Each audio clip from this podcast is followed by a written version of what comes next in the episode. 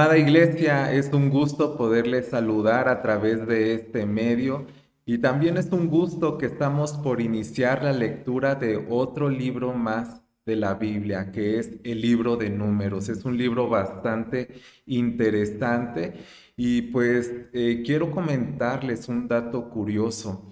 El libro de números en su original se llama Bemidbar, que significa en el desierto. De hecho, esta es la temática de este libro, el peregrinaje que vivió el pueblo de Dios en el desierto, en unas situaciones eh, adversas, no tan cómodas, y vamos a ver cómo Dios estuvo con ellos. Pero se cambia el nombre eh, original de, en hebreo a, números cuando se hace la traducción del Antiguo Testamento de hebreo al griego, en la traducción que conocemos como la Septuaginta, ahí se le pone el nombre de aritmeti relacionado a aritmética, a números. Y cuando se hace la traducción de la Biblia en su totalidad del el griego al latín, que se conoce esa traducción como la vulgata, ahí es cuando ya se le pone el nombre de numeri o números como le conocemos actualmente. Y le pusieron este, este nombre debido a los censos que hay tanto al principio como al final del libro. Y vamos a estar descubriendo más adelante la importancia de estos censos. Eh, y pues vamos a, a, leer números capítulo 1, versículo 1. Y dice la escritura, habló Jehová a Moisés en el desierto de Sinaí, en el tabernáculo de reunión, en el día primero del mes segundo, en el segundo año de su salida de la tierra de Egipto. A mí me llamó mucho la atención este primer versículo porque podemos ver cómo Dios tiene el anhelo de hablar con su pueblo, Dios tiene ese anhelo de hablar con los suyos. Y me sorprende cómo eh, Dios nos habla en todo momento, incluso en las situaciones no tan favorables en las cuales llegamos a vivir. Por eso dice este versículo, habló Jehová a Moisés en el desierto de Sinaí en el tabernáculo de reunión. Y esto me hace reflexionar la importancia de amar la presencia de Dios, de estar en continua comunión con Dios, porque es cuando Dios habla a nuestras vidas, cuando Dios trae aliento, cuando Dios trae dirección, cuando Dios trae corrección a nuestras vidas. Por eso yo quiero invitarte, amada iglesia, a que no descuides tu comunión con Dios. Y si estás viviendo algún tiempo de tribulación, algún tiempo de prueba, Tristemente como humanos lo primero que hacemos es alejarnos de Dios. A veces no nos sentimos dignos de estar frente a la presencia de Dios. A veces llegamos a pensar que Dios se ha olvidado de nosotros. Hay veces que como humanos nosotros queremos primero resolver la situación para después acercarnos a Dios. Pero aquí vemos que Dios quiere hablar a nuestras vidas en las dificultades. Él te quiere ayudar, Él quiere bendecir, Él quiere dirigirte.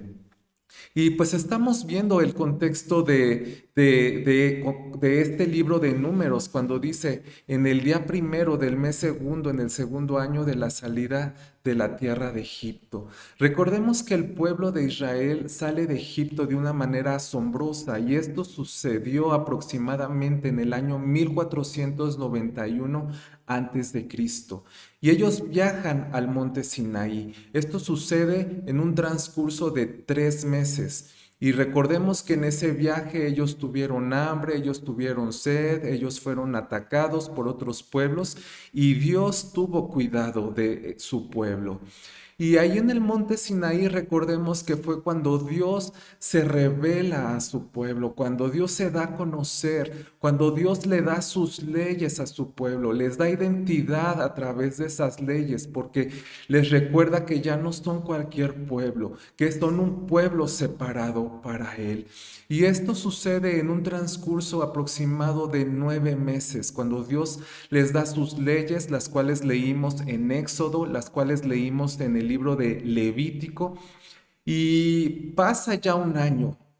Ellos siguen en el monte Sinaí, pero Dios les empieza a dar otras instrucciones, instrucciones que les van a servir para prepararlos para recibir la herencia que Dios ya había dispuesto para su pueblo. Y Dios les da la primera instrucción de preparación para, la, para, para, para, la, para recibir la herencia que es para ellos. Y la primera instrucción que les da Dios es que tienen que censar a todos los varones mayores de 20 años, que estén dispuestos a pelear eh, contra los enemigos. Y vemos algo que me llama la, atención eh, en números 1.54 dice que e hicieron los hijos de Israel conforme a todas las cosas que mandó Jehová a Moisés, así lo hicieron. A mí me llamó mucho la atención cómo en este momento el pueblo de Israel puso su confianza en Dios y siguió sus instrucciones. Quizá estas instrucciones o este trabajo que Dios les mandó hacer pudiéramos verlo como algo tedioso, como quizá sin, eh, quizá pues sin algún sentido, pero pues ellos decidieron obedecer a Dios. Y esto pues nos, eh, eh, eh, me llama la atención de que nosotros también tenemos que obedecer a Dios, aunque sus instrucciones a veces nos parezcan tediosas, aunque nos parezcan sin sentido. debemos de confiar y seguir esas instrucciones. algo que me llamó la, eh, la, atención es que quizá también cuando nosotros estamos leyendo este libro puede ser tedioso, puede ser tedioso estar este, leyendo los números, leyendo eh, nombres, pero hay un propósito muy especial, el por qué leer y reflexionar en cuanto a los censos, lo cual lo vamos a mencionar más adelante.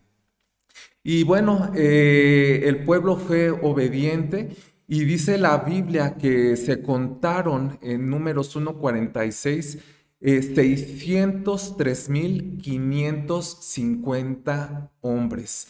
Y a mí me asombró que eh, esta nación estaba creciendo de una manera eh, gigante.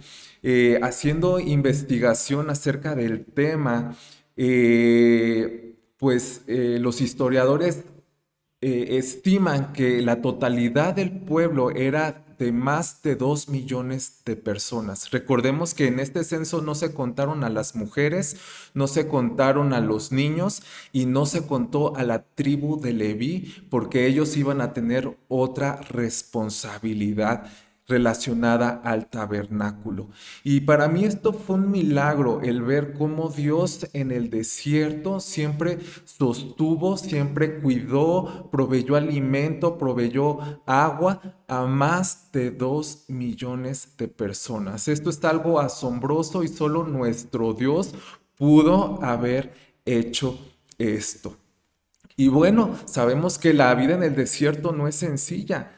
Pero Dios estaba preparando a su pueblo para que recibieran su herencia.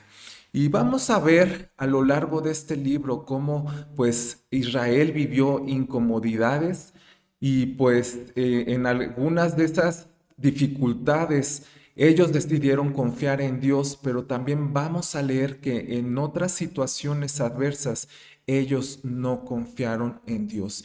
Y el no confiar en Dios, vamos a ver que va a traer consecuencias bastante dolorosas. En algunos casos se va a aplazar que las promesas de Dios se cumplan en sus vidas y por otro lado, algunos pues no van a recibir la herencia, van a perecer en el desierto. Por eso, eh, pues yo quiero invitarte, amada iglesia, a que en la lectura de números aprendamos tanto de los aciertos de Israel como pues de los errores que cometieron. Y pues quiero invitarte a que no descuides tu tiempo con Dios, que no descuides pasar tiempo en la presencia de Dios, tanto de manera personal como congregacional porque Dios va a estar hablando a tu vida. Ah, y aún más si estás en el desierto, aún más si estás en dificultades, no te alejes de Dios. Busca su presencia y ahí es donde Dios te va a dirigir, donde Dios te va a fortalecer, donde Dios te va a alentar. En segundo lugar, quiero invitarte a que seamos obedientes a las instrucciones de Dios. Dios quiere prepararnos. Dios quiere a través de las dificultades también purificarnos para que podamos recibir lo que Él tiene planeado para nuestras vidas, que es algo de gran bendición. Yo también quiero invitarte a que mantengas tu fe en el Señor. No te enfoques en las incomodidades presentes. Recuerda que estas son temporales y Dios va a manifestar su poder a través de ellas. También quiero recordarte que para que Dios haga cosas grandes siempre hay un periodo de preparación. Por eso no te desesperes en el tiempo de preparación que Dios, eh, que donde Dios a veces nos tiene que meter. No te desesperes. Dios va a hacer algo grande a través de su iglesia y Dios va a enseñarnos eh, grandes cosas en esos tiempos de preparación. Y finalmente, pues quiero eh, hacer una advertencia sobre todo a los mayores de edad. Quiero hacerte esta advertencia, estimado hermano, porque eh, Dios tiene planes grandes y muy especiales para tu vida. Y Dios quizá nos está metiendo en pruebas, en dificultades, Dios nos está purificando, Dios nos está preparando para lo que Él tiene dispuesto para nuestras vidas. Pero si nosotros dejamos de confiar en el Señor, vamos a correr un gran riesgo. Y quizá lo que Dios tiene planeado para nuestras vidas o se va a aplazar o pues quizá Dios va a pasar esos planes a otra generación. Por eso, eh, por eso vamos a estar leyendo eh, en números los dos censos, vamos a comparar más adelante eh, qué va a suceder si realmente todos recibieron la herencia que Dios tenía o cuántos perecieron. Dios te bendiga, que tengas un excelente día. Bye.